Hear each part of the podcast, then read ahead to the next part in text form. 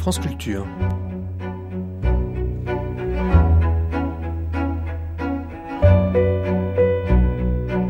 France Culture la nuit, une mémoire radiophonique.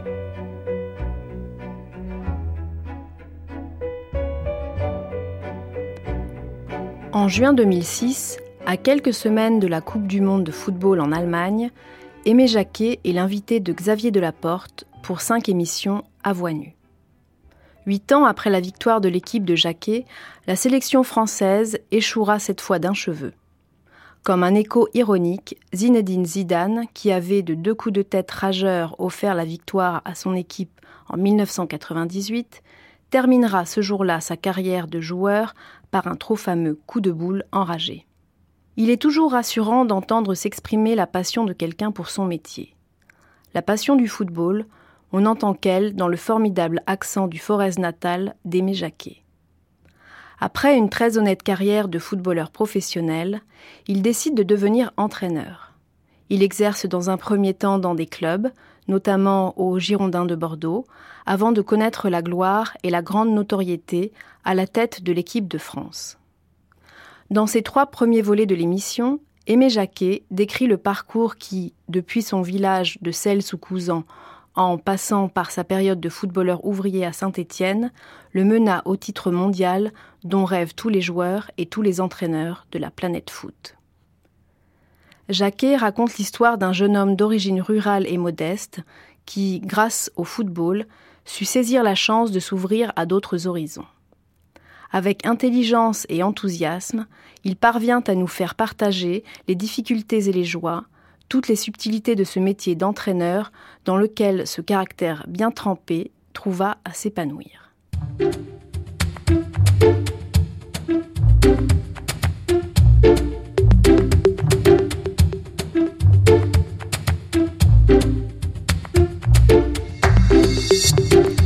À voix Aimé Jacquet s'entretient toute cette semaine avec Xavier Delaporte. Aujourd'hui, premier épisode, footballeur ouvrier.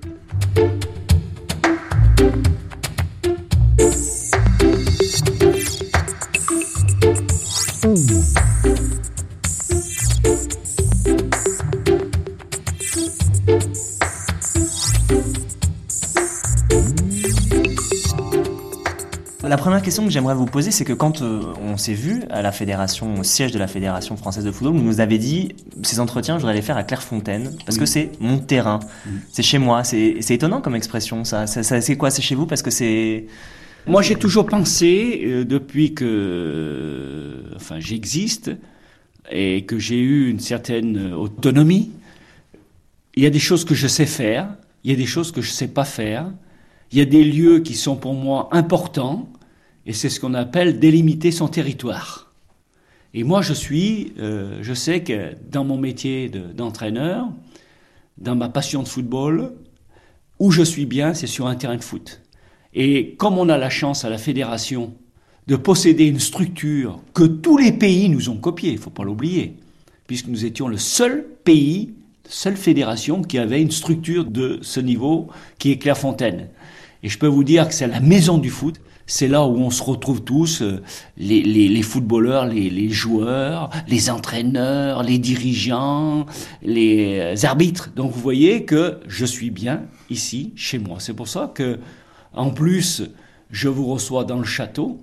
C'est là où on a passé quand même quelques années euh, dans la difficulté, mais aussi on a terminé dans le bonheur. Et là, vous êtes vraiment dans le, je dirais, dans la dans l'expression que ce que j'aime le plus, quoi, c'est justement euh, la structure Clairefontaine, les terrains et l'hébergement mmh. où a vécu l'équipe de France en 98. Alors, Aimé Jacquet, on va partir du début, hein, comme il se doit. Mmh. Et le début, c'est pas dans un château, hein, pour le ah coup.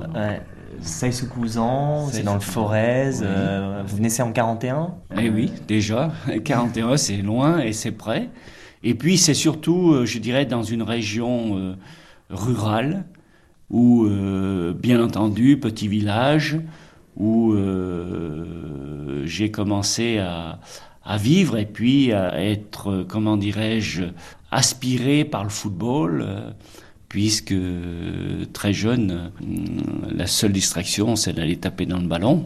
Mais il y a aussi des obligations à cette époque-là, puisque je, je, suis né euh, de parents qui avaient une boucherie, et à la boucherie à cette époque-là, c'était le lever euh, pour le père tous les jours à 4 heures du matin, c'était euh, aller chercher les bêtes, c'était euh, le jeudi la foire à 8 heures, on partait à 4 heures du matin, mais c'était aussi de longs moments comment d'échange avec le, le, père. Et puis c'était obligation d'aller à l'abattoir parce qu'à cette époque-là, chaque boucherie a son abattoir. Je ne sais pas si vous voyez un peu la différence avec maintenant. Et euh, nous allions en foire, on ramenait les bêtes et on tuait.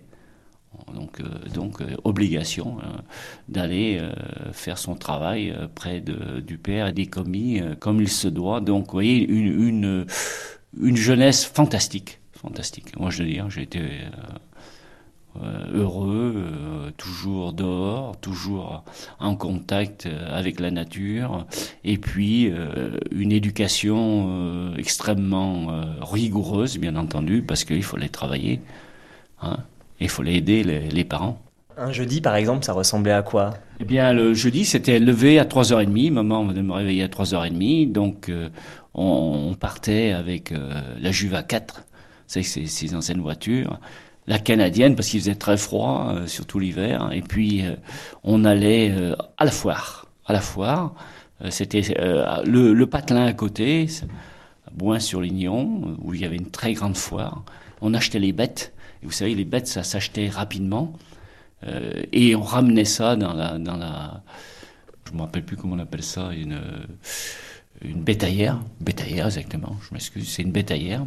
Et on essayait de tout de suite, euh, après un bon casse-coute, parce que le casse-coute était important, ça se réglait là d'ailleurs, tous les problèmes se réglaient là, on se tapait dans la main, je me rappelle très bien, mon père avait des grands ciseaux, hop, on se tapait dans la main, il se tapait dans la main, il n'y avait pas de... Et puis hop, on mettait euh, la griffe et puis après, on chargeait la bête dans la bétaillère, les, ou les bêtes, ça dépend ce qu'on en prenait. Et puis on rentrait sur celle se cousant.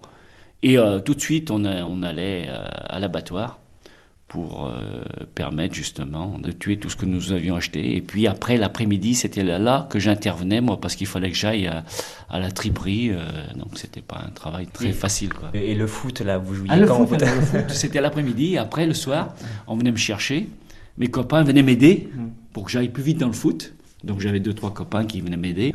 Donc on faisait, on blanchissait tout de suite tout ce qu'on avait à faire, nettoyer, surtout bien nettoyer euh, l'abattoir, parce que c'était très rigoureux. Et puis après, j'avais le droit d'aller au football. Ça ressemblait à quoi votre premier terrain? Vous vous souvenez? Oui, c'est le terrain de Saï-sous-Couzan, un beau terrain. On avait la chance d'avoir un beau terrain. Saï-sous-Couzan était une cité, une, un petit village assez extrêmement riche parce qu'il y avait une source. Chaque bouteille vendue, mais il y avait, je crois, euh, tant pour la commune. Et en plus, euh, nous étions bien encadrés parce qu'on avait des, entraîneurs à cette époque-là de qualité. Saïsou Cousin a vu naître, euh, on peut dire, quatre joueurs professionnels. Euh, un ancien qui s'appelait Ratier, lui, il, il, était ingénieur, il a choisi, après, il n'a pas choisi le football, mais c'était un superbe joueur. Il était déjà coté. Après, il y a eu les frères Tilantafilos, il y a eu euh, José Pelletier, et puis moi. Donc, vous voyez, le village était centré autour du foot. Ça veut dire que les activités euh, collectives, c'est aller au match, c'est la fête après. Il y avait un monde fou, mais c'est fou ce qu'il y a. Nous, on a joué euh, une coupe, euh, une coupe de ligue contre Rouen, qui était en CFA à cette époque-là, hein, troisième division. Et on les a battus. Il y avait peut-être plus de monde que, que, autour du stade que peuvent en contenir les, les villageois, puisque je crois que nous étions 1500. Il devait y avoir moins de 1300 personnes. Donc vous voyez, c'était fantastique. Donc ça veut dire que le joueur à Saïsou Cousin a un statut particulier, j'imagine, par rapport aux autres Non, parce que c'était l'époque. C'était l'époque comme ça. Euh, il y avait euh, le, le, dimanche, c'était le foot. C'était la seule distraction. C'était pas seulement à Cousin, c'est partout. Et comme il y avait, c'était une vie de travail, mais aussi de convivialité exceptionnelle. Donc tout le monde se retrouvait. Euh, le dimanche, euh, le matin à la messe et l'après-midi euh, au, football. Et je crois que ça a été des moments de, bonheur vraiment fantastiques. Et les études dans tout ça alors? Alors moi j'étais pas très brillant. Heureusement que j'avais un instit qui aimait le foot. là aussi, qui m'a sauvé. donc, euh, il m'a aidé. D'ailleurs, moi, je, euh, il nous accompagnait au football euh, quand on avait du, on avait de la gym, hein. on faisait de la gym, on faisait du saut. Et puis, il avait fait en sorte qu'on joue bien au football, que ce soit dans la cour, parce qu'on avait fait un terrain avec, on avait peint les buts, on avait tout fait. Oh là, on était très bien organisé. Et puis on allait au, stade parce que le, stade était juste en dessous de l'école. Vous savez, c'est, on faisait quoi? Allez, 150 mètres, 300 mètres. Et puis hop, on était sur le terrain de foot et on jouait au football. Et ils nous avaient donné des, la possibilité d'avoir un beau ballon et tout. Ça ressemblait à quoi ça dans les années 50 un ballon d'ailleurs on n'a pas idée. Un ballon, c'est, vous pouvez pas vous figurer que comme c'était précieux. Je me rappelle toujours euh, quand je suis arrivé à ma place, j'avais le ballon tout neuf qui, ouais, qui m'attendait. Ouais, parce que, et ben parce que l'instit savait très bien que c'était un petit peu moi le meneur de, tout. Hein. J'étais le meneur de. J'étais peut-être pas très brillant dans la, à l'école, mais là j'étais quand même un peu plus présent dans l'exercice physique et surtout dans le maniement du ballon, quoi. Poursuivre la question des études, mm. vous avez passé après un CAP de fraiseur. Voilà, après je suis allé, bon, bon comme j'ai fait une sixième euh, à Boin sur l'Union, au village à côté, mais ça n'a pas été très brillant. mon père m'a dit, écoute, euh, ça suffit, il faut, tu vas aller euh, à Thiers. Donc je suis parti à Thiers, qui est là aussi une très belle région. Et j'ai fait trois ans d'apprentissage au centre à, Thiers. Et je jouais au football, je revenais le week-end, jouais avec Saïsou Cousin, je repartais. Donc c'était. Il fallait rentrer le dimanche soir avant 9h. vous voyez, quand j'allais jouer euh, en Haute-Loire, euh, vous voyez un tout petit peu le président ou quelqu'un me ramenait en voiture. Et, ah, c'était des bons moments quand même. Et après, donc, après, vous êtes devenu ouvrier oui, je suis devenu ouvrier. Alors j'ai connu, alors j'ai la chance, moi j'ai connu deux, deux choses. J'ai, j'ai connu le monde agricole qui est un monde fantastique. C'est là qu'on s'aperçoit la, l'évolution, parce que c'était des gens qui avaient une petite propriété, qui avaient très peu de, bêtes. Et mon père passait euh, euh, à, soit apporter la viande, soit acheter l'agneau, soit acheter le veau. Soit... Donc vous voyez, on avait des tournées. Euh, on allait voir ces gens-là, c'était des gens merveilleux. Vous passiez à 8 heures du matin, c'était le casse-croûte du matin. Vous savez, le paysan, il vit avec le soleil. Hein. S'il se lève à 5 heures, il se lève à 5 heures. Et puis, il, a une journée bien remplie, donc vous passiez aux heures de repas, hop, vous étiez invité. Ça, c'est, je me souviens très bien de tout ça. Et, et puis surtout, c'était cet accueil chaleureux, vous savez, l'accueil chaleureux. Et puis après, moi, j'ai connu le monde ouvrier. Mais dans le monde ouvrier, dans une période où il y avait beaucoup de travail et où il y avait une, beaucoup de solidarité. Moi, j'ai eu beaucoup de chance. C'était quoi votre travail d'ailleurs? Ah, Moi, j'étais fraiseur fraiseur, donc je, confectionnais des pièces. Et puis j'étais à, la CAFL de Saint-Chamond, c'est-à-dire Creusot-Loire, c'est-à-dire le JAT par la suite, là. Et donc euh, nous étions très nombreux, plus de 4000 ouvriers. Donc il y avait des postes. Euh, moi j'étais dans l'atelier central où on faisait les, pièces pour les autres ateliers, c'est-à-dire nous étions euh, un tout petit peu le service outillage. Et on se levait euh, de bonne heure, on faisait les postes euh, ou on faisait la journée suivant les besoins. On venait même travailler samedi hein, parfois parce que ça, il y avait de l'urgence pour les. On était un petit peu en retard, mais il y avait une. C'était un travail d'équipe. Les anciens étaient là pour vous aider. Moi, je, vais vous donner une petite anecdote. Quand je suis arrivé de l'école, je croyais tout savoir. Je me suis mis sur ma machine. Et là, quand on m'a commencé à me préparer du travail, le chef euh, qui m'a préparé, Monsieur Dumas, je me rappelle toujours, J'étais un petit peu embêté quand même. Et alors l'ancien qui était à côté de moi, il est venu tout de suite et tac, il m'a fait voir, il m'a, il m'a dit voilà, tu vas faire comme ça, tu vas t'organiser de la manière. Donc, mais c'était la vie naturelle, c'était dans les années 59. Euh, 60, ça remonte à quelques années quand même. Donc. Comment ça marche avec le foot ça? Comment c'est possible d'être à la fois ouvrier et à la fois jouer au Alors foot? après, bon, moi j'étais très bon joueur, il faut reconnaître qu'on a une très belle équipe avec Serge Cousin, donc on a attiré un tout petit peu les, yeux de Pierre Garonner qui était le recruteur de Saint-Étienne. Et bon, il m'a dit, il faut venir jouer à Saint-Étienne, foot. Et puis moi j'ai dit, ben oui, mais mon, football à cette époque-là, euh, c'est pas comme maintenant, organisé. Hein. Et puis Saint-Étienne, c'était la grande équipe hein, sur le plan national.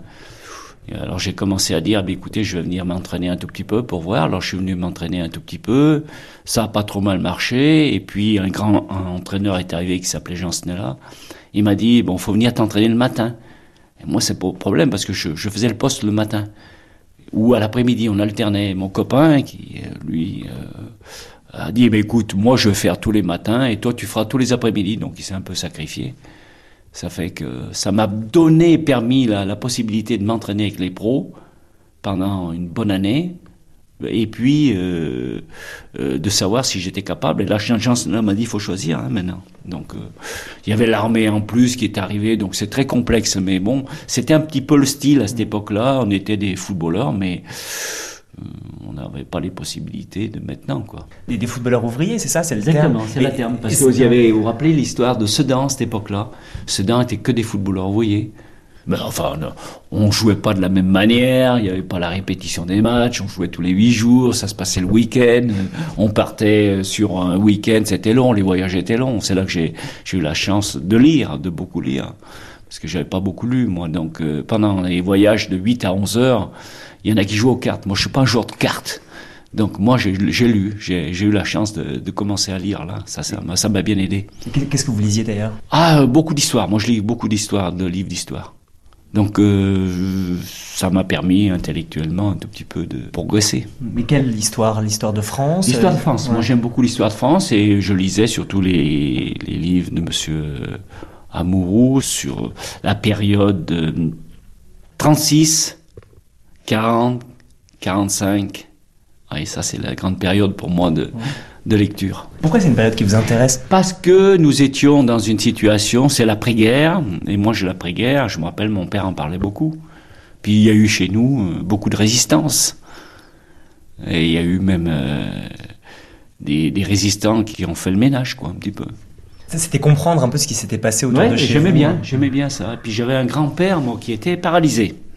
Alors, un grand-père paralysé, qui, euh, malheureusement, euh, euh, ne pouvait pas trop bouger. Alors j'allais, moi à cette époque-là, mes parents tenaient, parce que mon papa était obligé d'abandonner la, boucherie parce qu'il était malade. Donc maman a repris le, le, café de sa maman à Boin, à côté, à Boin-sur-Lignon, où nous allions en foire d'ailleurs, c'était là. Et euh, mon grand-père donc euh, était paralysé, et c'est moi qui, qui allais le, lui lire, qui allait lui faire écouter des chansons. Euh, comment dirais-je, qui allait, j'allais un petit peu écouter ce que ce que ce qu'il disait. Il me parlait de la guerre, tout ça, de la fameuse guerre 14-18, de son époque. Donc c'est là que j'ai été éveillé beaucoup au, à, à, la réalité de la vie, quoi. C'est ça qui, qui, qui, était beau, quoi. Mmh. Qu'est-ce que ça devient la vie quand on devient footballeur professionnel? Parce Alors que... là, c'est le changement de vie. Hein. C'est autre chose. Euh, euh, vous vous levez à 3h30 du matin et puis là, vous, vous allez à l'entraînement à 9h. Hein. Je sais pas si vous voyez. Hein. Deux heures d'entraînement, trois heures, des moments je m'ennuyais un petit peu, donc je faisais des surentraînements, moi. Parce que Jean Stella disait toujours, oh, tu es un peu frêle, il faudrait que tu fasses un peu de musculation. Donc j'avais trouvé un ancien mineur à la Ricamari qui, me, qui faisait des, des séances de musculation, s'appelait M. Vénère, et j'allais l'après-midi faire de la musculation avec lui. Et puis il y avait aussi le fait que vous étiez grand, vous étiez très grand. Oui, très grand. Moi j'étais très très grand, c'est pour ça que j'étais très frêle. Donc il a fallu que je me prépare, puisque moi j'avais pas, j'ai pas subi d'école de football. Ouais. Comme maintenant, on les prépare, les jeunes, à partir de, de presque de 12 ans. Donc vous voyez, hop, on part et, et là on s'aperçoit que dans le, quand vous arrivez dans le monde professionnel, eh ben, c'est autre chose, quoi. Il faut se préparer. Donc je me suis mis à bosser comme un fou. Mais vous parlez quand même du jeu comme une sorte de développement personnel. C'est oui, je prends oui, votre expression. Alors ça, ah, c'est oui, quand même étrange. Ça. En quoi ça développe? Eh ben, ça développe parce que ça, c'est un langage le football. Le langage, c'est la passe. Et parler, quand on, quand on parle, on échange, échange tous les deux. Donc c'est le langage. Et bien nous, notre langage, c'est la passe, c'est le ballon. C'est, c'est quelque chose de fantastique et c'est une complicité qui vient entre nous. Et c'est là qu'on fait des belles choses parce qu'après, euh, cette complicité, elle se fait à 11. Et donc ce langage se fait à 11. Et après, c'est une vie commune. Et puis il y a, y a ceux qui jouent pas. Donc ceux qui jouent pas, il faut aussi euh, permettre, et c'est là que je l'ai découvert en tant qu'entraîneur, d'avoir leur expression. Donc c'est pour ça que c'est un bonheur partagé. C'est des échanges sans cesse. Bon, pourquoi tu m'as donné la balle de ce côté-là? Non, c'est pas bon. Donc c'est un mot qui est pas beau. Donc on passe de côté. Donc voilà, c'est toute une mise en place et c'est toute un, une mosaïque euh, qu'on construit C'est-à-dire, on associe les talents des uns et des autres et on élimine un tout petit peu les, les, défauts des uns et des autres. Vous disiez tout à l'heure, euh, je suis devenu fou et, je me disais, euh, le ballon, l'espèce voilà, l'objet, la, quête, l'objet, euh, qui est complètement insaisissable. c'est insaisissable un ballon. Et oui, mais il faut le maîtriser. Et ce ballon, il est souvent capricieux. Et ensuite, il est, comment dirais-je, il vient dans des positions un petit peu délicates. Donc, il faut maîtriser l'espace l'espace aérien, l'espace euh, aussi euh, donné par votre rayonnement personnel. Donc c'est tout ça qui rentre en ligne de compte et c'est ce travail personnel qui va vous permettre après de trouver euh, le travail collectif beaucoup plus agréable. Et moi j'avais très bien compris parce que disait Jean Stella que si tu veux être rayonnant dans une équipe, il faut que toi techniquement tu sois impeccable et que ta relation soit faite d'honnêteté et de respect vis-à-vis des gens. Donc c'est ce relationnel fait par le ballon et la passe qui vous donne ce rayonnement et cette envergure du jeu. Bon, c'est cette période à Saint-Etienne, euh, comment c'était? Parce que c'était quand même le début de la grande équipe. Euh. Nous, c'est une deuxième euh, génération qui arrivait. Et Jean Stella était parti, c'est lui qui avait formé cette première génération. Puis il était parti en Suisse, et puis Monsieur Rocher l'a fait revenir. Donc c'est la deuxième génération. Et là, c'était, je dirais, fantastique parce que moi j'ai des copains euh, Bosquier, Carnus, Mitorage, Polny, Beretta, c'est toute une toute une aventure de vie parce qu'à cette époque-là, 12 ans, hein, on hein, c'était pas comme aujourd'hui, on change pas de club tous les six mois, tous les tous les, les années. Hein. Là, c'était vraiment le, maillot. On restait très peu de, bouleversements, très peu de, de joueurs inconnus. Donc, c'est toute une bonne période de vie. Et puis, c'était pas comme maintenant. On perdait un match, c'était pas euh, catastrophique. Hein.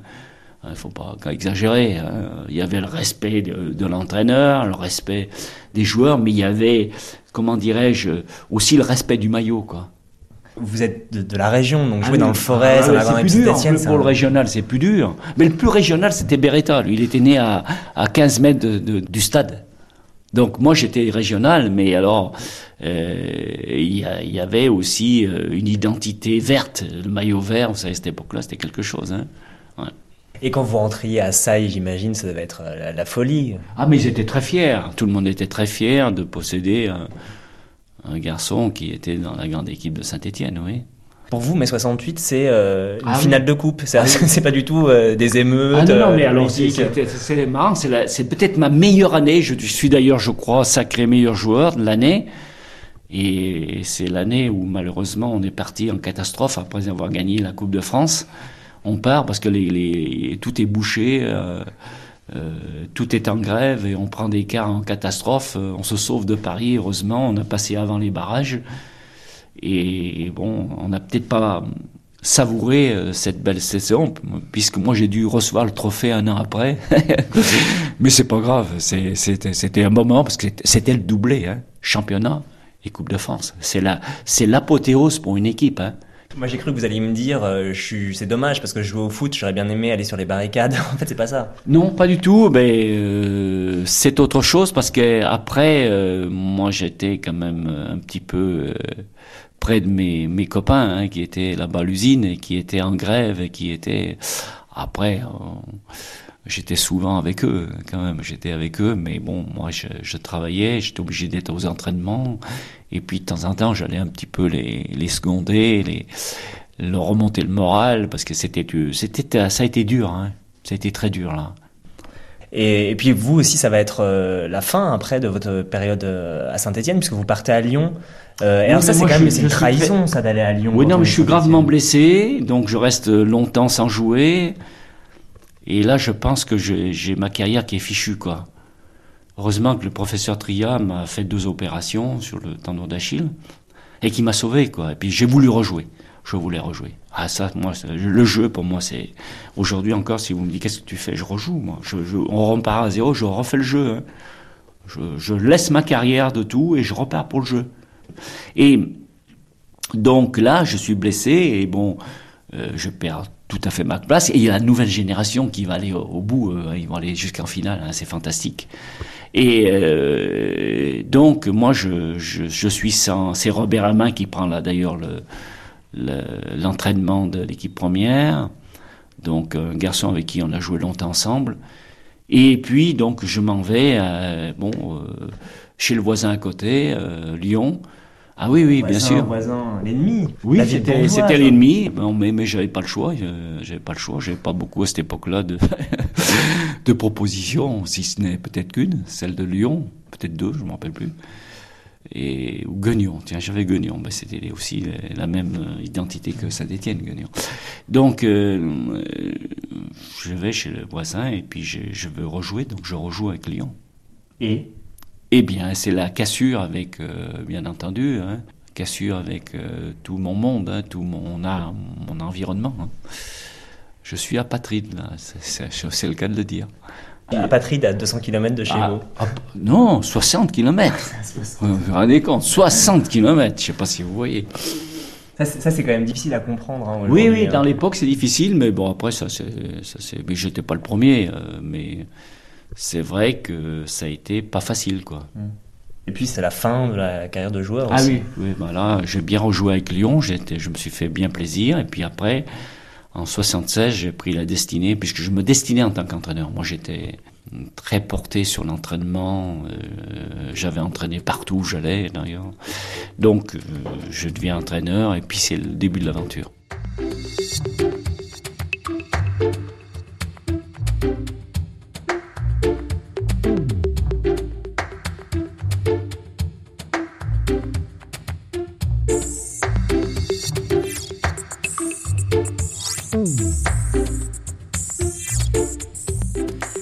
C'était à voix nue, Aimé Jacquet s'entretenait avec Xavier Delaporte, réalisation Luc-Jean Reynaud.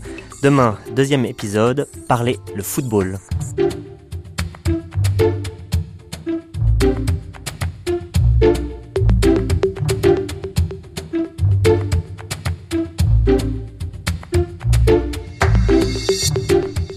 À voix nue, Aimé Jacquet s'entretient avec Xavier Delaporte. Aujourd'hui, deuxième épisode, parler le football.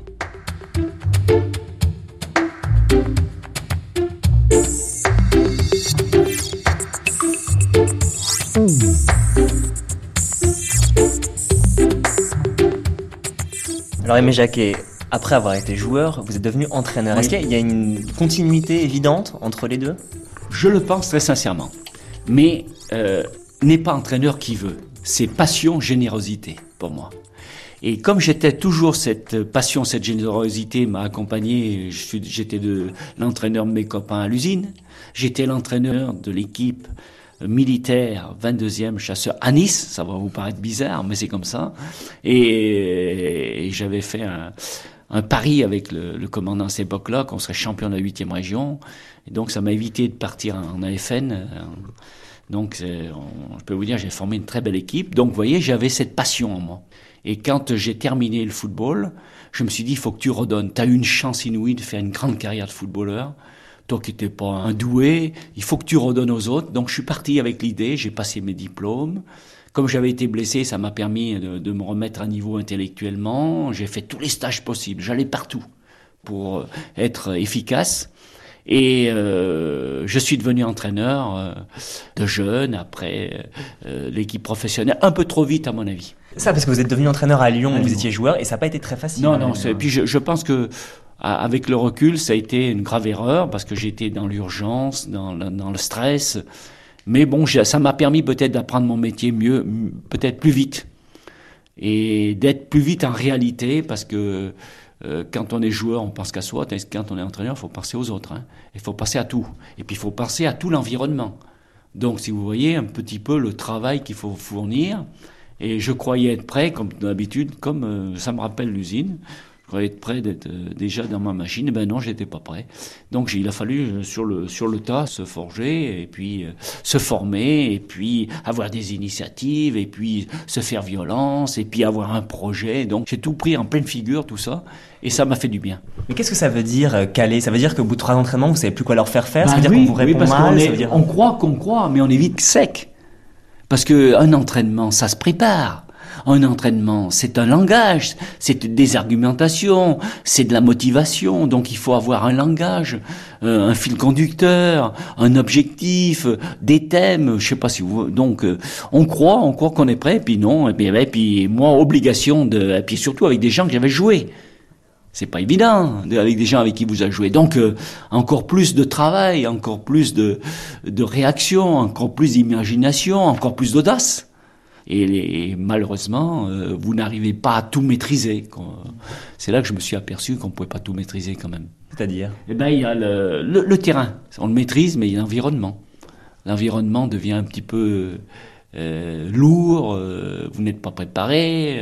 les journalistes, la communication, le, euh, où vous êtes plutôt un homme de terrain, vous avez des problèmes de terrain, vos problèmes d'hommes, de, formation d'équipe, et, là, ça se bouscule et forcément vous, vous manquez des choses. Au, lieu d'éviter euh, certains problèmes, vous y êtes en plein dedans, vous les accentuez quoi. Mmh. Donc c'est là que j'ai bien fait, j'ai bien compris ce qui m'attendait et je me suis bien préparé. Vous avez des modèles. Alors, il y avait deux modèles, Jean Snella et Albert Batteux. Ah Alors, un, petit mot sur Snella, puis après on. Mais moi, quand je suis arrivé à Saint-Étienne, moi, ça a été le, grand. C'est là que tout a basculé. Tout a basculé. Moi, je, faisais un peu la fête. Et là, j'ai compris que si je voulais faire du football, il faut faire autre chose. Et Jean Snella m'a tout de suite compris.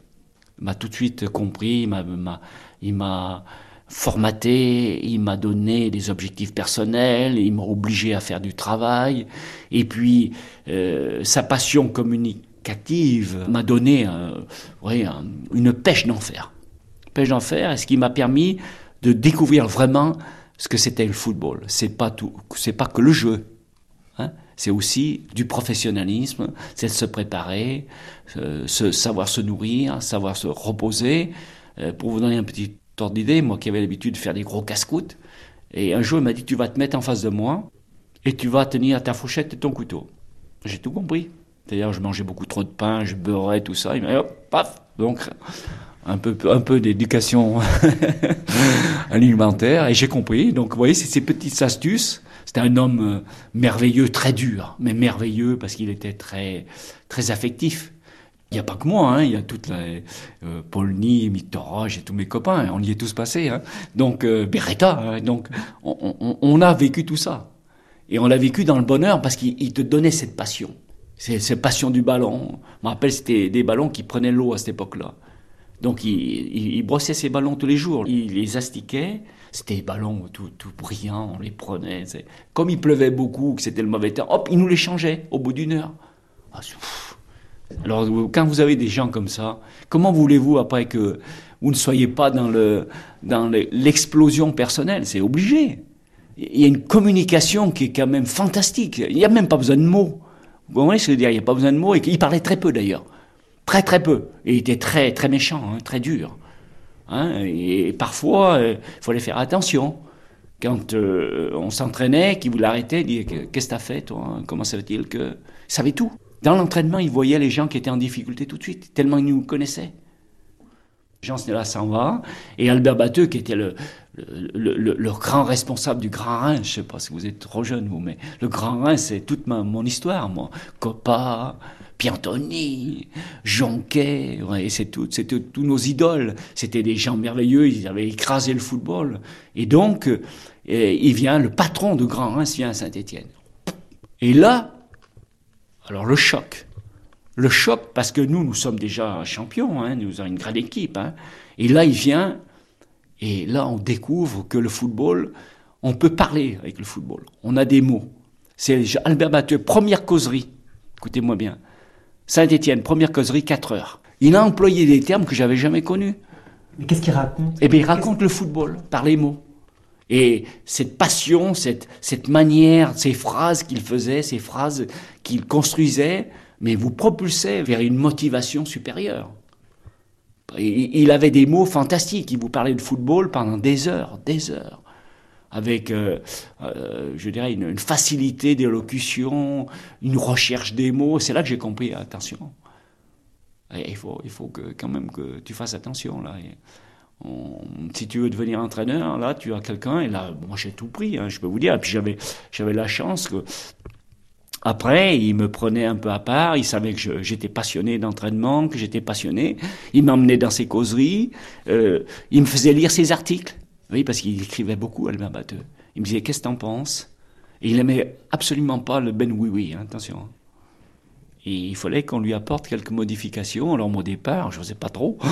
Puis après, après, je lui disais, mais bon, j'avais une chance inouïe. Donc on passait des, heures à discuter ensemble. Mm. Et ça, vous l'avez emprunté à Albert ah parce que j'ai un souvenir euh, qui est euh, d'avoir visionné le mm. documentaire de Canal Plus suite mm. à la Coupe du Monde 98. Et alors, moi, j'ai été, enfin, proprement euh, très étonné et puis assez fasciné par les, justement les causeries d'avant-match, ah la fameuse causerie d'avant-match.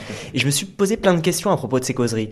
Est-ce que vous les écriviez avant? Est-ce que c'était quelque chose qui était vraiment écrit? Est-ce que vous aviez un plan? Parce que vous parlez longtemps. Albert Batteux m'avait impressionné. Il venait avec une espèce d'enveloppe froissée et il avait euh, trois, quatre chapitres pour qu'il son fil conducteur. J'ai dit, il a un fil conducteur. Je suis sûr qu'il vient, et j'avais compris qu'il travaillait avant. Et d'ailleurs, puisque j'avais la chance, c'est qu'il a une richesse, Albert Batteux. Hein. il écrivait tout. Et moi, j'ai compris qu'il fallait que j'écrive tout. Et ça m'a sauvé. Tous mes entraînements, moi j'avais des cahiers d'entraînement où je mettais comment j'avais préparé mon entraînement, des petites fiches et comment les joueurs avaient réagi, comment j'ai été intervenu, les joueurs qui, qui étaient un petit peu moyens. Donc je mettais tout. Et, chaque match avait sa petite fiche. Et Albert Batteux avait fait ça. Je savais qu'il avait fait ça. Donc j'ai tout pompé sur lui, j'ai tout pris. Moi, j'étais très étonné en écoutant euh, les causeries, enfin en tout cas ce qu'on nous a permis d'en voir ou d'en entendre, c'est que j'avais l'impression que vous avez lu toute la rhétorique d'Aristote. C'est-à-dire que vous employez des figures de style, vous employez alors, la répétition, la métaphore, l'analogie, tout ça. Tout à fait. tout à fait. Mais ça, oui, oui, ben je, je l'ai travaillé, bien sûr, mais tout seul. Et avec toujours le, souci d'avoir mon fil conducteur. Et puis employer les bons termes, c'est balteux ça. J'avais compris qu'il fallait employer les bons termes. Donc, vous voyez, j'avais, j'avais appris tout seul, par un travail que je faisais des heures, des heures, je passais des heures après les entraînements, à tout recopier, à, presque j'apprenais en, copiant. Plus, plus, on écrit, plus on apprend, vous savez. Et, moi, je suis très visuel.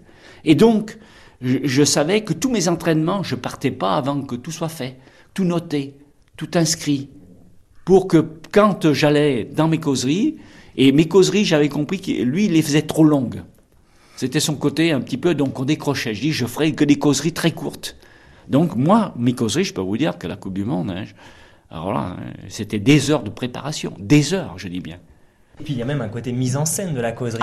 Ah, par exemple, en Coupe du Monde, il y avait ce grand tableau sur, laquelle, sur lequel était indiqué l'équipe. Et d'ailleurs, vous mettiez du temps à soulever la page qui indiquait l'équipe. C'est-à-dire que vous parliez avant et vous aviez ces types, ces 22 types ah qui étaient là comme ça. Parce qu'il y, y, a le côté aussi euh, impact. Vous savez qu'on dit souvent nous surprendre. Un entraîneur, s'il surprend pas ses joueurs, il ne progresse pas. Et moi, j'ai bien compris qu'il fallait surprendre. Alors, je surprenais mes joueurs par des petites intonations, par des mots, par des aussi des comment dire interpellations très fortes sur tel ou tel sujet, ou tel ou tel joueur, pour que tout le monde participe. Parce que qu'est-ce qui est important en causerie? Quand je parle, il y a ce que vous écoutez, mais il y a ce que vous retenez. C'est peu. Vous savez qu'on retient peu. C'est à peu près, je crois, 30%. Donc, il fallait pas perdre de temps, être tout de suite dans l'essentiel, très pragmatique. Ça, c'est, je pense, une de mes forces. Et dans l'essentiel. Et, là, on frappe. Le mot frapper n'est pas péjoratif. Hein. Il est, au contraire, extrêmement euh, convivial. Parce qu'il faut, faut pas employer des mots qui blessent. Jamais. Très rarement. Mais il faut que ces mots, euh, le joueur dit, paf, il soit tout de suite dans, presque dans une baisse de, complicité et de confidence. Et c'est pour ça que je préparais bien mes, mes, causeries. Alors Batteux, il disait qu'une équipe, ça se mène comme une famille. Oui, ça se mène, ça se mène comme une famille parce que on devient le copain, on est le, de temps en temps le père, fouettard, oui. De temps en temps, on devient le complice. Donc vous voyez, on, alterne tout ça. Et c'est quand on alterne bien ces choses-là que le groupe il vit bien sa vie. Parce qu'il sait que s'il y a quelque chose, il y a le Père, il est là. Il est là. C'est lui qui va protéger tout le monde. C'est lui qui va, euh, je dirais, donner la solution. C'est lui qui va réduire l'incertitude. Et quelle euh, marge vous vous permettez d'intervention dans la vie privée des joueurs? Parce que par exemple, on sait qu'Arsène Wenger, entraîneur d'Arsenal, alors lui, il peut prendre un joueur comme Tony Adams, par exemple, lui interdire de boire de la bière, l'emmener au théâtre, l'emmener chez le dentiste, etc. Vous, faites quoi? Vous savez la vie de vos joueurs, vous savez quand ils sont pas bien avec vous avez, Vous avez l'obligation de bien connaître vos hommes. Vous connaissez bien vos joueurs, mais faut, vous avez l'obligation de bien connaître vos hommes. Et de temps en temps, il faut faire. Alors moi, ce que je faisais, modestement, mais je le faisais tout le temps. J'étais très de bonne heure à mon, à mon bureau le matin. Moi, je suis un homme du matin. Je suis à 7 heures à mon bureau, moi. J'ai horreur de, de, de, Vous savez, euh, je suis un matinal. Eh ben, je pouvais être que matinal, vous savez, comme j'étais, je pouvais être que de matinal. Bon, et je veux dire que euh, je disais toujours à mes joueurs, l'entraînement est à 9h ou à 9h30, je suis disponible à partir de 8h. Si vous venez, venez, venez me voir. Et, et les joueurs venaient me voir. Et c'est là que ça se passe. J'ai toujours fait comprendre aux joueurs que s'il y a un problème personnel, je dois connaître. Mais je ne parle pas. Je dis rien. Je ne suis même pas censé en parler à qui que ce soit. Mais je sais que ce joueur est dans la peine, donc je dois faire attention. Je dois, je dois savoir qu'il n'est pas apte aujourd'hui peut-être à subir un entraînement très dur. Et ni à subir une agression de ma part, verbale. Donc je fais attention. Même lorsqu'on a des années d'expérience, je savais qui était en difficulté. Donc je le convoquais. Ça se voit à quoi sur un terrain un joueur en difficulté? Ah, Vous savez, le, foot, c'est quelque chose de fantastique. C'est une école de vie. Comme le joueur est sur le terrain, il est dans la vie. Moi, j'ai fait des fiches sur chaque joueur que j'ai retrouvé dans ma période lyonnaise. Ce que j'ai mis, la petite notation que je mets, parce que je mets toujours les petites annotations, eh bien, je, je suis sûr de ne pas mettre beaucoup trompé parce que je sais où ils sont et je sais le devenir qu'ils ont eu. Parce que c'était marqué sur ma petite fiche. Par exemple, la, petite fiche où vous avez vu un ben, petit postier noir arriver qui s'appelait Tigana. Oui, bah je, ah bah lui, bah lui, ça a été phénoménal. Et, et je savais toujours que ça, ça allait devenir un très très grand, tout de suite. Déjà, la première mi-temps, quand je l'ai fait faire son. son on est compte, c'est un match d'essai à cette époque-là. J'avais un, un, Uruguayen, ou, je ne m'en rappelle plus. Et j'ai dit celui-ci, allez, hop, on ne le laisse pas partir. À la mi-temps déjà. J'ai dit au président, tout de suite, tout de suite, tout de suite, tout de suite. Laissez pas partir ça. C'est trop beau, c'est trop bien. C'est trop sincère, c'est trop spontané. Ça, ça se sent, ça c'est sur le terrain. Est-ce que l'entraîneur, il se permet d'admirer encore ses joueurs? Ça, Par exemple, je sais que vous, vous avez une admiration énorme pour Zidane, par exemple. comment, comment on admire quelqu'un? Comment on entraîne quelqu'un qu'on admire? Non, on est, je ne sais pas si c'est de l'admiration, on a du respect. Je, je préférais plutôt du respect. C'est qu'on a un très grand joueur, on dit, nous on a été joueurs, mais là, c'est autre chose. Hein Faire attention. Mais ça ne veut pas dire qu'il ne faut pas être plus exigeant avec lui. Et c'est là l'ambiguïté, la difficulté. C'est que, personnellement, partout où je suis passé, je suis toujours plus exigeant vers les meilleurs. Et je le fais sentir au groupe. Quand on a des joueurs de ce talent-là, il faut être, je dirais, impitoyable. Parce que ce sont des, exemples et ce sont des gens qui fédèrent autour de lui et qui ont euh, une dimension que euh, vous ne pouvez en aucun cas lui donner certaines euh, libertés. De jeu, oui, mais pas dans la réalisation et pas dans la préparation. Sauf que vous vous êtes jamais heurté au fait que ces joueurs-là, ils sont dix fois plus connus que vous, dix fois mieux payés, et pourquoi ils n'arrivent pas à établir un rapport de force parfois contre vous? Ça, ça, jamais non, parce fait. Que, parce qu'ils savent, ils savent qu'à un moment donné, que l'homme le plus important, c'est l'entraîneur. Vous savez l'ambiguïté à l'heure actuelle du foot, c'est que, surtout en France, et je le dis fortement, c'est l'irrespect vis-à-vis de l'entraîneur. Écoutez-moi bien ce que je vous dis aujourd'hui. Euh, tant que les dirigeants n'auront pas compris que l'homme le plus important, c'est l'entraîneur, il y en a qui l'ont compris. Ce qui ne veut pas dire que l'entraîneur a tous les droits, hein. Pas du tout. Ce qui ne veut pas dire qu'il n'a pas droit au résultat, mais euh, ce, sont des hommes de passage, les entraîneurs d'ailleurs, à l'heure actuelle.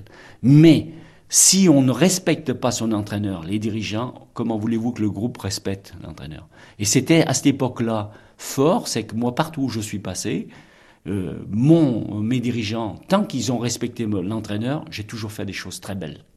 Et les joueurs, à ce moment-là, sont très actif, très présent et très respectueux. Ça, c'est tout, tout, un fonctionnement intérieur qui doit bien mettre en évidence que, ce metteur en scène, parce que nous sommes des metteurs en scène, nous additionnons des talents nous faisons en sorte que les talents s'additionnent, ce qui n'est pas évident, vous le savez bien très bien que dans la vie, c'est pas non plus euh, quelque chose de facile, eh bien c'est lui qui va faire ça et qui va fédérer les gens sur un objectif. Et c'est ça qui est beau. C'est parce que tous ces gens-là qui sont des, des stars, ils sont très humbles. Je vous dis, ils sont très humbles dans l'entraînement, ils sont très sympas. Ils sont, mais je dirais, c'est peut-être les, les, moins chiants, les moins emmerdants. On va employer des termes de terrain. C'est eux qui sont les plus, les plus faciles à manœuvrer, qui sont les plus faciles à manager. C'est les joueurs moyens qui sont pas très bien, qui, qui vous posent souvent plus de problèmes, hein, et qui se croient plus qu'ils ne sont. J'employerai pas des termes, hein. Et donc, euh, c'est pas eux qui, qui vous embêtent. Jamais. Jamais j'ai été embêté par des grands joueurs. Jamais, moi. Jamais. Il y a l'entraîneur en costume et l'entraîneur en survêtement. Vous, vous êtes dans la catégorie entraîneur en survêtement. Qu'est-ce que ça veut dire d'être Ouais. entraîneur en survêtement? Je suis peut-être alors dépassé, un peu vieux à l'heure actuelle, mais moi, ça sera toujours l'ensurvêtement. Et ma tenue de cravate, ma tenue, c'est quand je me déplace, là, je dois être impeccable. Et quand je vais devant la presse ou quand je vais dans des réceptions, là, j'ai une tenue à avoir. Mais là, ma tenue, je dirais, de- de- d'expression, ma tenue, je dirais, de, de communication, je parle, c'est le terrain, c'est l'entraînement, c'est le, le survêtement. Et c'est là qu'on se sent bien. Parce que là, on est dans la même, je dirais, dans le, dans le même terrain que je vous expliquais tout à l'heure. Nous sommes là en face directe avec. C'est pour ça que moi, je j'ai rien hein, contre ceux qui se mettent debout à côté là. Pour, ils ont peut-être peur qu'on les qu'on les qu'on les retrouve pas ou qu'on les. Donc, mais moi, j'ai pas du tout. J'allais m'asseoir à ma place tranquillement. D'ailleurs, ça évite beaucoup de problèmes vis-à-vis des arbitres. Je m'assois, je me lève quand il faut pour donner. Comme on est souvent impuissant, donc il faut quand même relativiser les choses. hein. Il faut quand même pas. Quand j'étais joueur, moi je passais de l'autre côté parce que mon entraîneur m'engueulait, je passais de l'autre côté. Je suis pas fou, hein, j'ai été joueur aussi. Donc je reste bien à mon niveau, bien à ma place et dans mon moyen d'expression. Et moi, c'est le survêtement.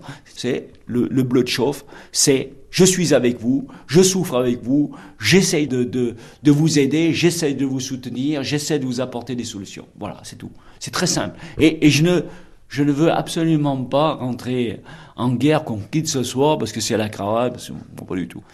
Il m'est arrivé, en tête en À cravate, quelle occasion? C'est quand euh, on était dans la, la Ligue des Champions. Alors là, la Ligue des Champions, c'était une grande découverte pour nous. Et quand j'allais, surtout dans les grands stades, par exemple, à la Juve, j'ai dit, je veux mettre la cravate comme tout le monde.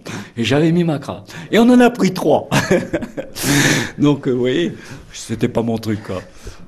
Pour revenir vraiment à votre carrière d'entraîneur, euh, bon, on, on oublie, enfin, en tout cas ceux qui connaissent pas très bien le football, qu'il y a quand même la grande équipe de Bordeaux. euh, Voilà, euh, Ah oui, oui, ça ça- trois championnats, deux coupes, voilà, des doublés. Enfin, Oui, bon. oui, c'est la grande réussite. c'était- quoi, Bordeaux C'est la grande réussite. Ça, c'est la grande réussite de, de, de ma vie, je dois le dire, mais je le dois à des hommes hein, qui, qui m'ont fait venir, le président de Bordeaux et tous ceux qui ont participé. Et puis, euh, peut-être que je suis arrivé dans une bonne période où Bordeaux a envie de faire quelque chose.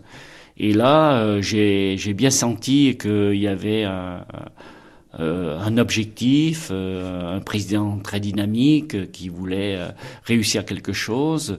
Et c'est là que j'ai mis tout en place tout ce que j'avais appris dans mes années de joueur et puis d'entraîneur à Lyon.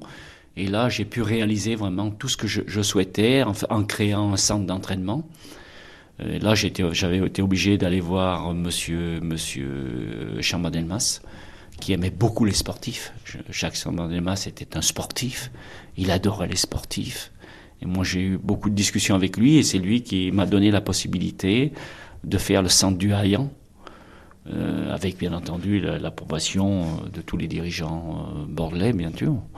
Je me posais une question parce que Bordeaux, quand on est entraîneur à Bordeaux, comme ça, bah, vous êtes devenu un notable, quoi. Euh, dans une ville en plus qui est assez bourgeoise. Enfin, bah, par rapport à Saïs enfin, c'est une évolution là. Est-ce que vous posez cette question-là des pas moments du tout, pas du tout, parce que le, le terrain c'est le terrain, le, le foot c'est le foot, euh, le stade c'est le stade, les vestiaires c'est les vestiaires. Le bureau de Chaban, c'est le bureau de Chaban. Oui, non, mais oui, mais c'est une fierté quand même de, de voir que ces gens-là ont aussi une, euh, recours un tout petit peu au sport pour, pour peut-être s'équilibrer, se donner de l'enthousiasme. Non, euh, très logiquement, quand vous êtes à la charge de, de, de tant de responsabilités, vous, vous, vous, prenez toutes vos responsabilités, puis vous n'avez pas peur d'aller euh, présenter euh, un projet, des idées, euh, d'être très ferme sur, sur vos convictions. Donc, vous voyez, non, ça, ça, ça passe bien, ça. Moi, je sais faire ça. J'aime bien faire ça. en revanche, si vous me sortez de mon milieu de foot, après, je, je suis nul. On va finir avec la, la vie de l'entraîneur, enfin, votre vie d'entraîneur. Donc à Bordeaux, une grande période qui est une période de réussite, puis bon, ça se finit euh, un peu dans la difficulté. Après, il y a euh, Ah oui, là, après, Montpellier, là. Nancy. Bah, c'est c'est- c'est dur la, la, la Oui, fin de votre vie d'entraîneur de C'est club. bien, c'est bien, c'est bien. Quand, avec le recul, bien sûr, quand on le vit, c'est- c'est c'est- c'est terrible. Passer euh, 8 ans, la neuvième année, ça se passe mal. Ben, il faut accepter la, la censure. Bon, ça s'est pas très bien passé par la suite. Je pense que on aurait dû plutôt avoir plutôt un terrain d'entente, mais bon, après les hommes sont les hommes, hein, et chacun vit. Donc c'est mal passé. Et après, euh, bon, euh, je, vais me relancer et paf, ça se repasse mal à Montpellier. Là, là, là, c'est dur. La deuxième fois est dure. Ça m'a permis peut-être de refaire le point, euh, de revoir certaines choses, de me remettre en cause. Parce qu'après, vous savez, on est dans, un, dans une aspiration, on, arrive à croire qu'on a inventé le foot. Hein. On se persuade que c'est nous les meilleurs, on se persuade que c'est nous qui avons la... Non, c'est bien. Je dis, foot, humilité, simplicité.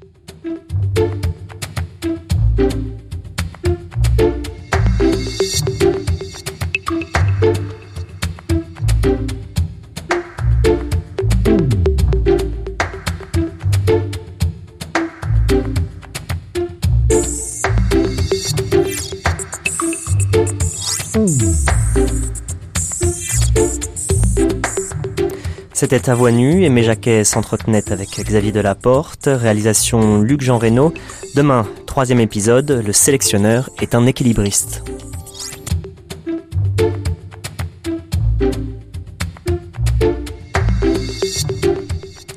À voix Aimé Jacquet s'entretient avec Xavier Delaporte. Aujourd'hui, troisième épisode, le sélectionneur est un équilibriste.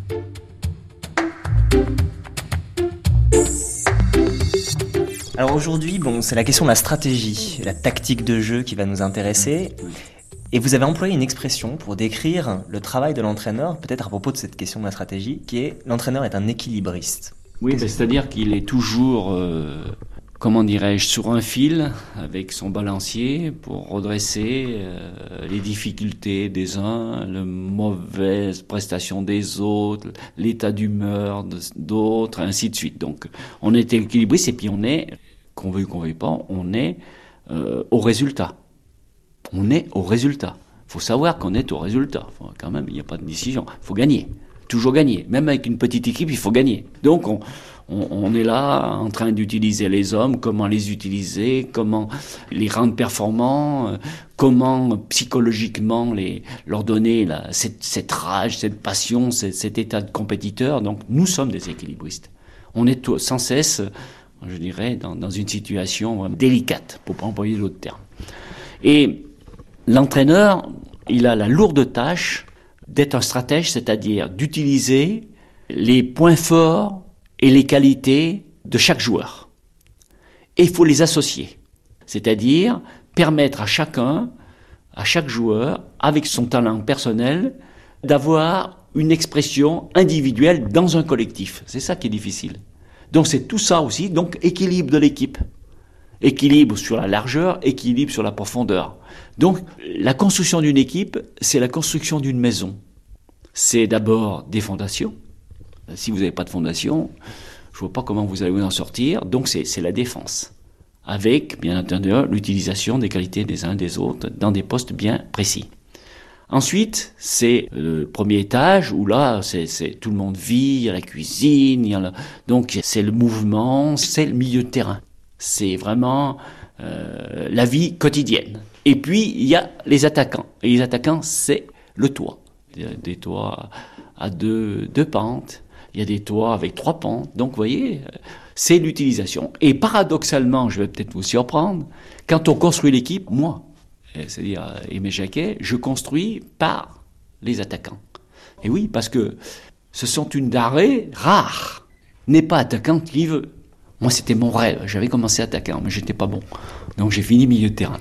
Donc, vous voyez, vous commencez parce que c'est suivant euh, le, nombre d'attaquants que vous avez, la possibilité d'attaquants que vous avez, que vous partez. Donc, à partir des attaquants, vous construisez votre équipe.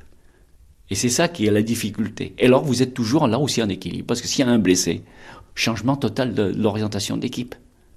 Parce que euh, l'équipe doit être bien équilibrée et, et, surtout la répartition des tâches.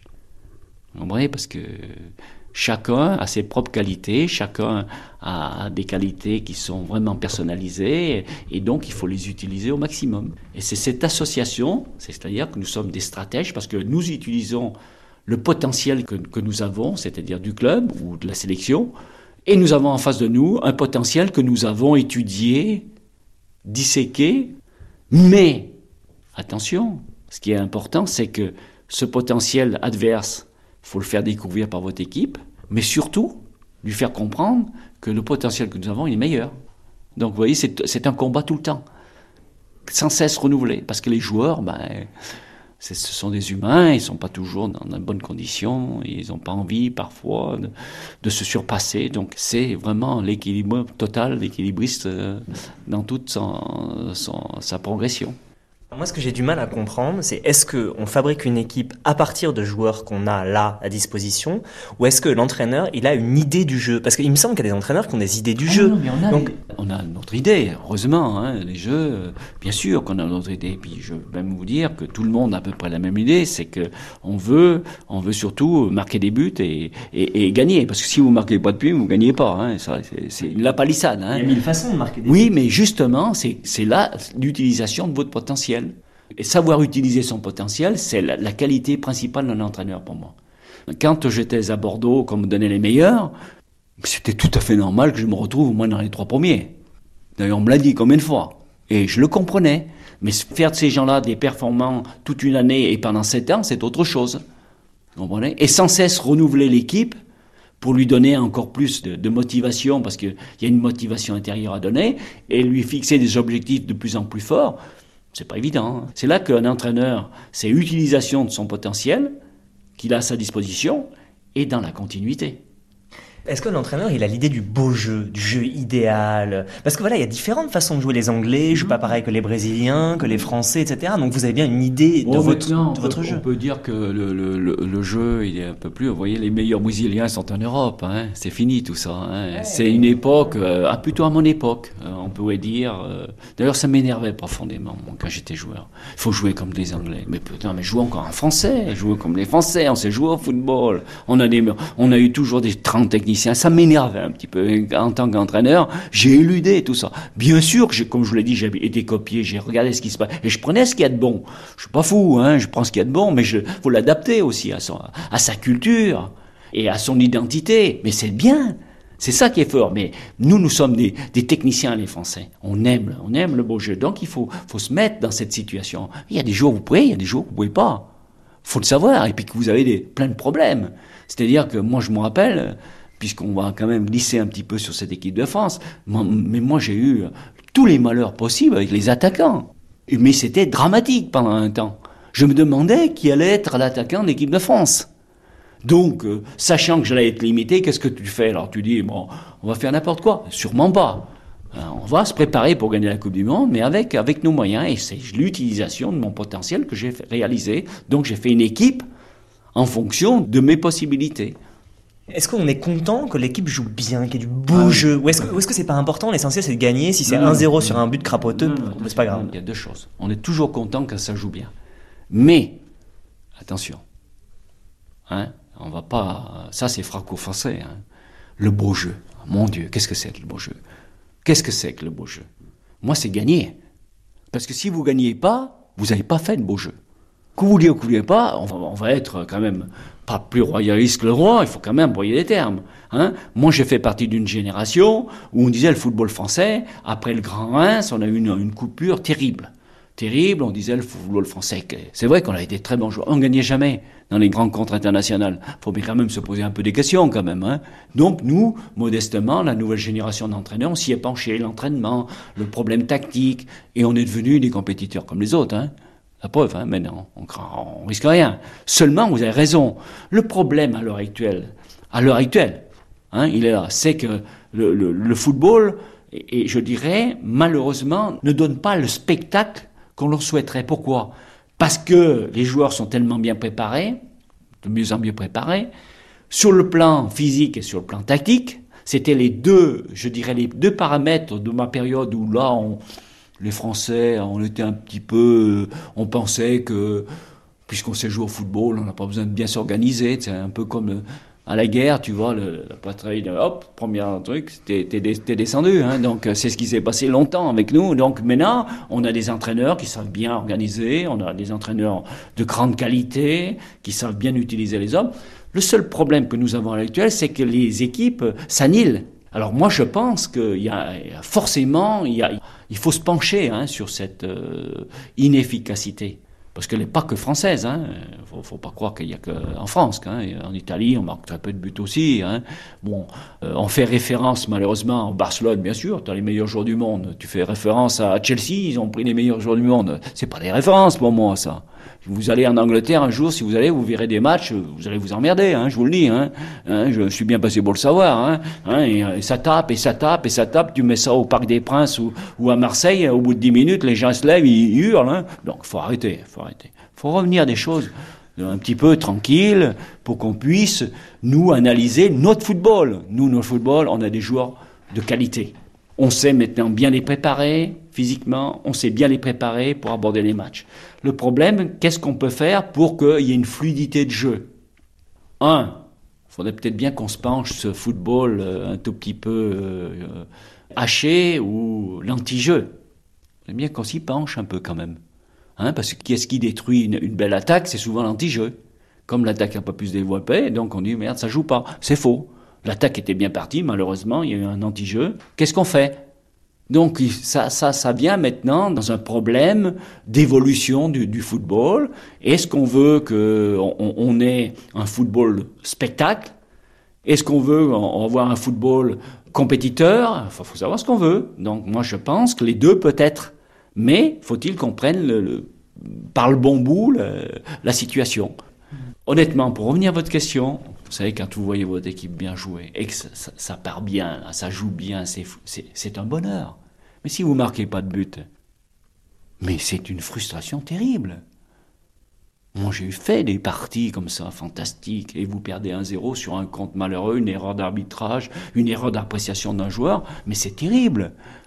Mais c'est terrible, vous vous rendez pas compte pour l'entraîneur, qui est content du contenu, et qu'est-ce qui, qu'est-ce qui se passe le lendemain? Vous avez perdu un zéro, et on s'en fout du reste. faut qu'on soit aussi cohérent dans tout ça. Hein ou on parle de football, de son contenu, ou on parle du résultat. C'est pas si évident que ça, pour l'entraîneur. Mais lui, l'entraîneur, je vais vous dire, et ça, c'est un entraîneur, c'est le résultat. Que lui, il joue avec le résultat. Il est obligé d'avoir des résultats.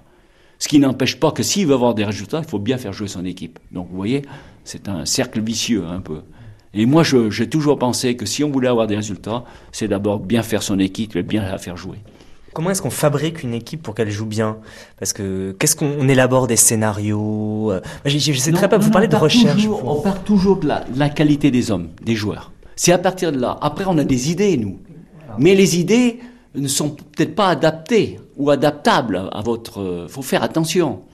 Un stratège, c'est pas celui qui dit moi tiens moi je vais mettre mon équipe comme ça, je vais jouer en tel système et puis si vous n'avez pas les joueurs, vous n'allez pas aller loin. Hein ça va vous rappeler rapidement l'ordre. Hein. Donc la première des choses, tous les entraîneurs, qu'est-ce qu'ils font? Ils ont pour euh, premier rôle, c'est de savoir quels joueurs ils ont, comment ils peuvent les utiliser et à quel poste.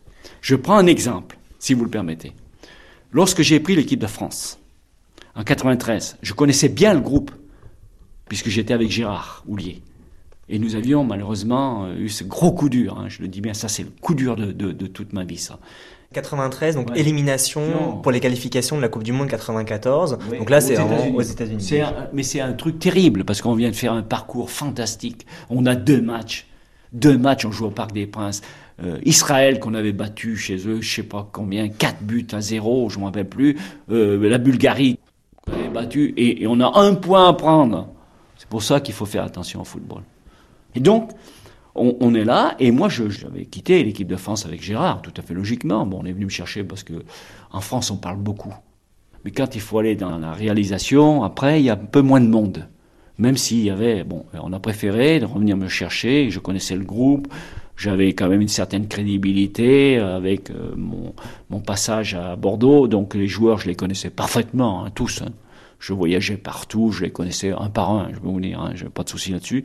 Donc je suis reparti en 93, mais là, il y avait, on était dans un climat d'explosion, un, climat d'urgence et un climat, je dirais, de, stress permanent, puisque même le président, il avait laissé sa, Monsieur Fournet-Fayère, il a laissé sa place. Vous vous rendez compte?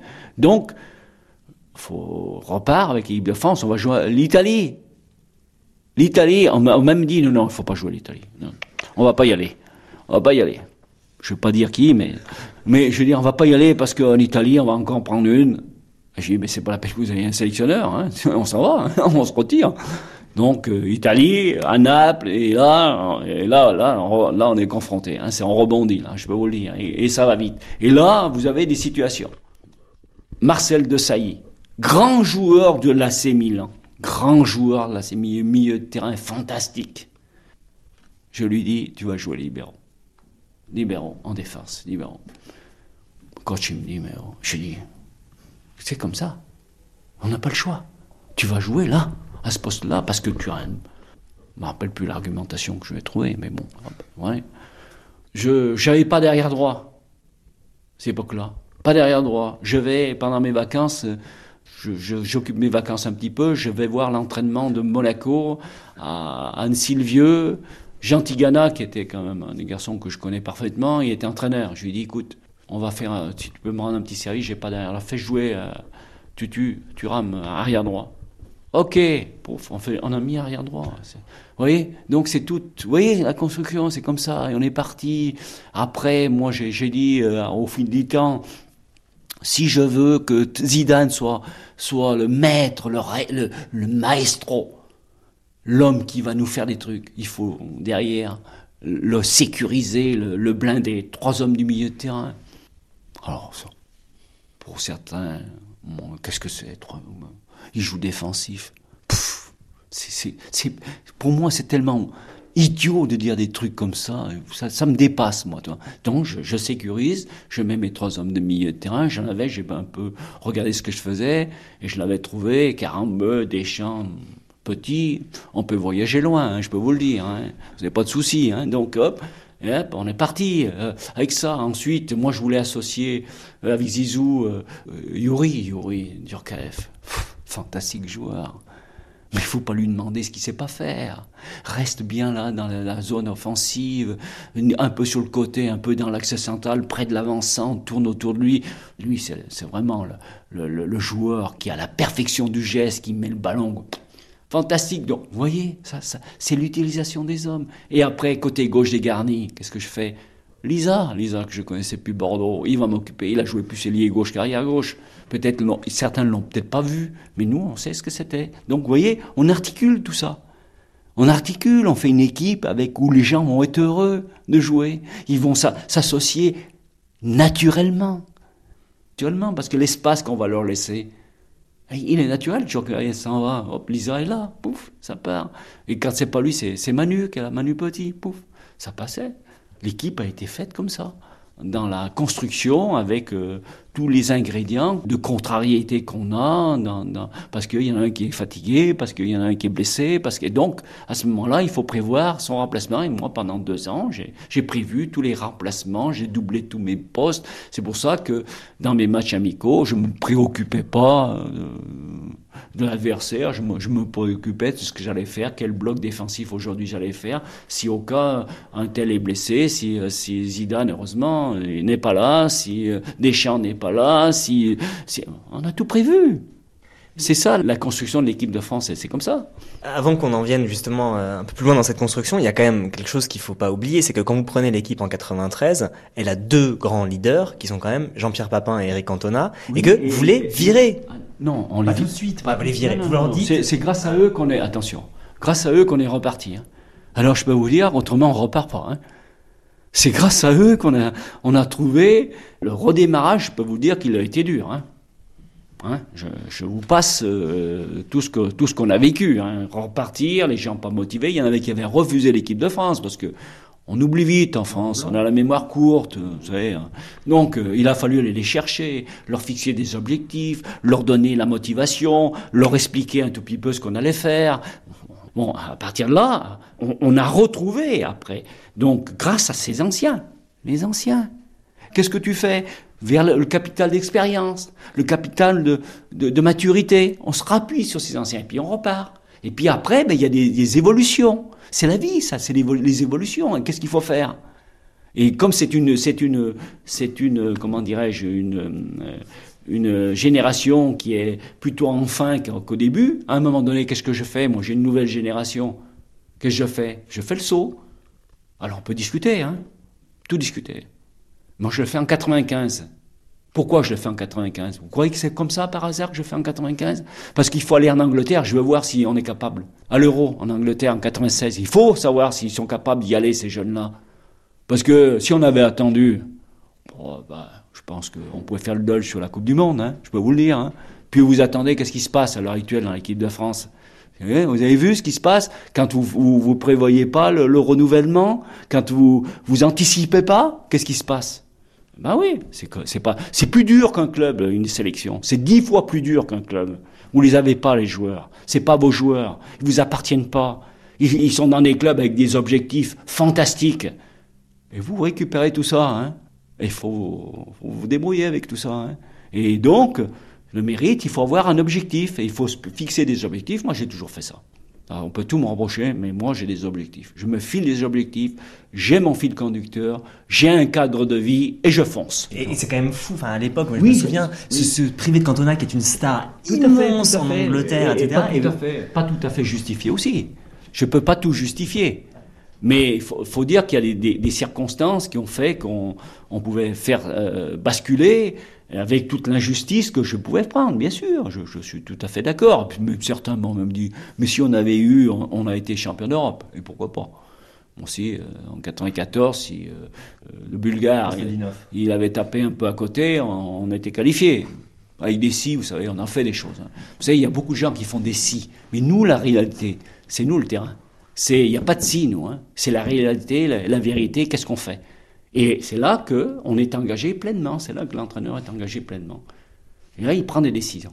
Donc vous allez voir Cantona, vous allez le voir et vous lui dites oui. qu'est-ce que qu'est-ce que vous lui racontez à Cantona? Non, mais ça je ne dirai jamais ce que je, je dis parce que c'est entre nous, nous sommes des, des gens. Il a été euh, un garçon de, de, un gentleman pour employer un terme euh, fantastique. Il était. Et je peux vous dire que encore aujourd'hui, euh, quand je suis revenu dans l'avion, j'étais avec Henri Émile. Hein, mais pourtant, j'avais de l'argumentation, mais j'étais pas, j'étais pas frais, hein, je peux vous le dire, hein, pas frais frais. Hein, mais je savais ce que je voulais faire. Je savais ce que je voulais faire. Je savais, parce que si j'avais pas eu un autre projet, vous pensez bien que je fais pas. C'est quand on prend ces décisions, on les prend pas comme ça, surtout avec le respect que j'avais vis-à-vis de Ginola, de Cantona, de Papin et bien d'autres qui nous ont quittés. Paul Le Guen, tiens, en parenthèse, tiens. Encore Paul, après, je me, euh, était avec nous un peu. Donc, euh, c'est pas évident, vous savez, de prendre des décisions comme ça. Parce que nous sommes sur le haut niveau, là. Hein. Nous sommes, euh, c'est pas l'équipe de club, là. Hein. C'est l'équipe sélection. Sélection, c'est, des joueurs, les meilleurs, euh, et essayer de, voir comment on va les associer ensemble. Hein. Et alors, cette équipe de France 98, enfin, que vous préparez pour 98, euh, c'est quoi son système de jeu? Comment vous l'imaginez? Comment ça fonctionne tout ça entre les joueurs? Moi, moi, moi, c'est pas le système. Moi, j'ai jamais été euh, un homme de système, contrairement à ce qu'on croit. Moi, je suis un homme d'animation du système.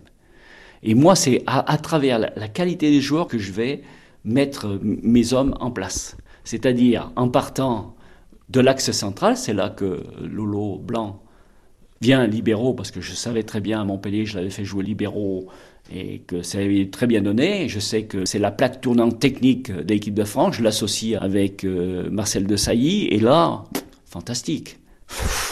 Oui, cet axe central, c'est une des réussites fantastiques de, l'équipe de France. Hein, bien encadré avec euh, euh, des joueurs sur les côtés, un milieu de terrain solide, et puis l'imagination, la surprise, le technicien Zizou euh, et, Yuri. Qu'est-ce que vous pouvez mieux souhaiter? Et on vous dira, mais elle n'est pas offensive. Mais, mais, mais je me demande si les gens connaissent le football parfois. Je, me dis, mais pendant, pendant mes réflexions, je me disais, mais quand même, je ne dois pas bien connaître le football. C'est pas possible. Rendez compte? Deux joueurs de ce tempérament, de cette qualité qu'on avait. Donc j'ai joué là-dessus. Bon, ça m'a donné euh, raison, mais, mais j'aurais pas lâché quand même. J'aurais été jusqu'au bout quand même. Qu'est-ce qui peut changer au fonctionnement d'une équipe, un entraîneur? Imaginons hein, cette équipe, vous êtes sur le banc de touche, mmh. voilà, le match se déroule, ça, ça, se passe pas, mal. Qu'est-ce qu'on fait? Nous sommes au Parc des Princes, dans la difficulté. On est en train de préparer des équipes. Je suis en train de chercher un autre milieu de terrain gauche. C'est Pierre Lègle, que je peux citer, magnifique joueur que j'aime beaucoup en plus. Il fait un départ de match fantastique. La mise en place, le plan de jeu que j'ai mis, ce fameux plan de jeu que je vous explique qu'on met vis-à-vis d'un adversaire, ne fonctionne pas. On prend un but, on a failli en prendre un deuxième. Je suis obligé de sortir euh, Pierre Lègle. Vous réagissez tout de suite, tout ça. Parce que euh, ce que vous avez mis en place n'est pas bon. Donc vous revenez, faut pas non plus, sous prétexte de vouloir faire des essais, aller au bout de vos essais quand ça ne fonctionne pas. Hop, je change. Injustement, je sors Pierre Lègle. Je lui explique que je me suis trompé. Et on repart et on gagne le match. Et oui, ça, c'est l'entraîneur. C'est le rôle de l'entraîneur. C'est ça. C'est de changer au bon moment. Et de ne pas avoir peur de prendre des risques. Et peut-être pas forcément euh, sortir un joueur. Et c'est là que toute la subtilité des mots et faire attention à ce qu'on dit, attention à ce qu'on fait, et bien la subtilité des mots, vous sortez peut-être un joueur qui n'est pas fautif. 98, euh, cette équipe que vous avez mise en place, vous en êtes sûr? Tout à fait, je suis sûr euh, à partir de janvier, quand je mets en place l'équipe qui va jouer euh, l'inauguration du Stade de France. Et là, je suis sûr de moi. Je peux le dire en toute honnêteté, et contrairement à ce qu'on dit, c'est pas parce qu'on a gagné. C'est je suis sûr de ce qu'on allait faire on est parti pour gagner la Coupe du Monde. Oui, oui, tout à fait. C'était à voix nue, et Jacquet s'entretenait avec Xavier Delaporte. Réalisation Luc-Jean Reynaud. Demain, quatrième épisode, France 98.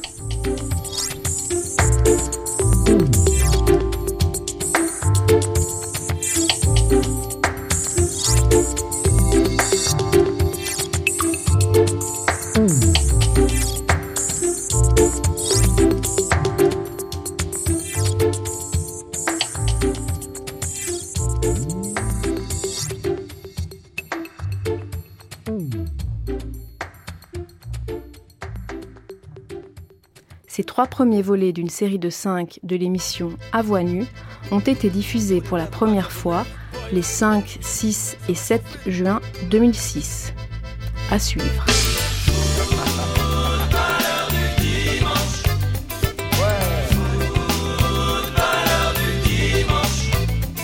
C'est aujourd'hui la fête du ballon et la grand-messe alliée sur le gazon. Boule de cuir, belle pastèque, elle vaut son poids de ça fait. Le foot c'est ma passion. Avec ou sans crampons. À du pied, tiro, c'est la balle au fond du filet. Tu tendu la main sur lui, le garde sur ton pelage. Même aux jambes de mi c'est notre honneur qu'il faut sauver. À du pied, tiro, c'est la balle au fond du filet.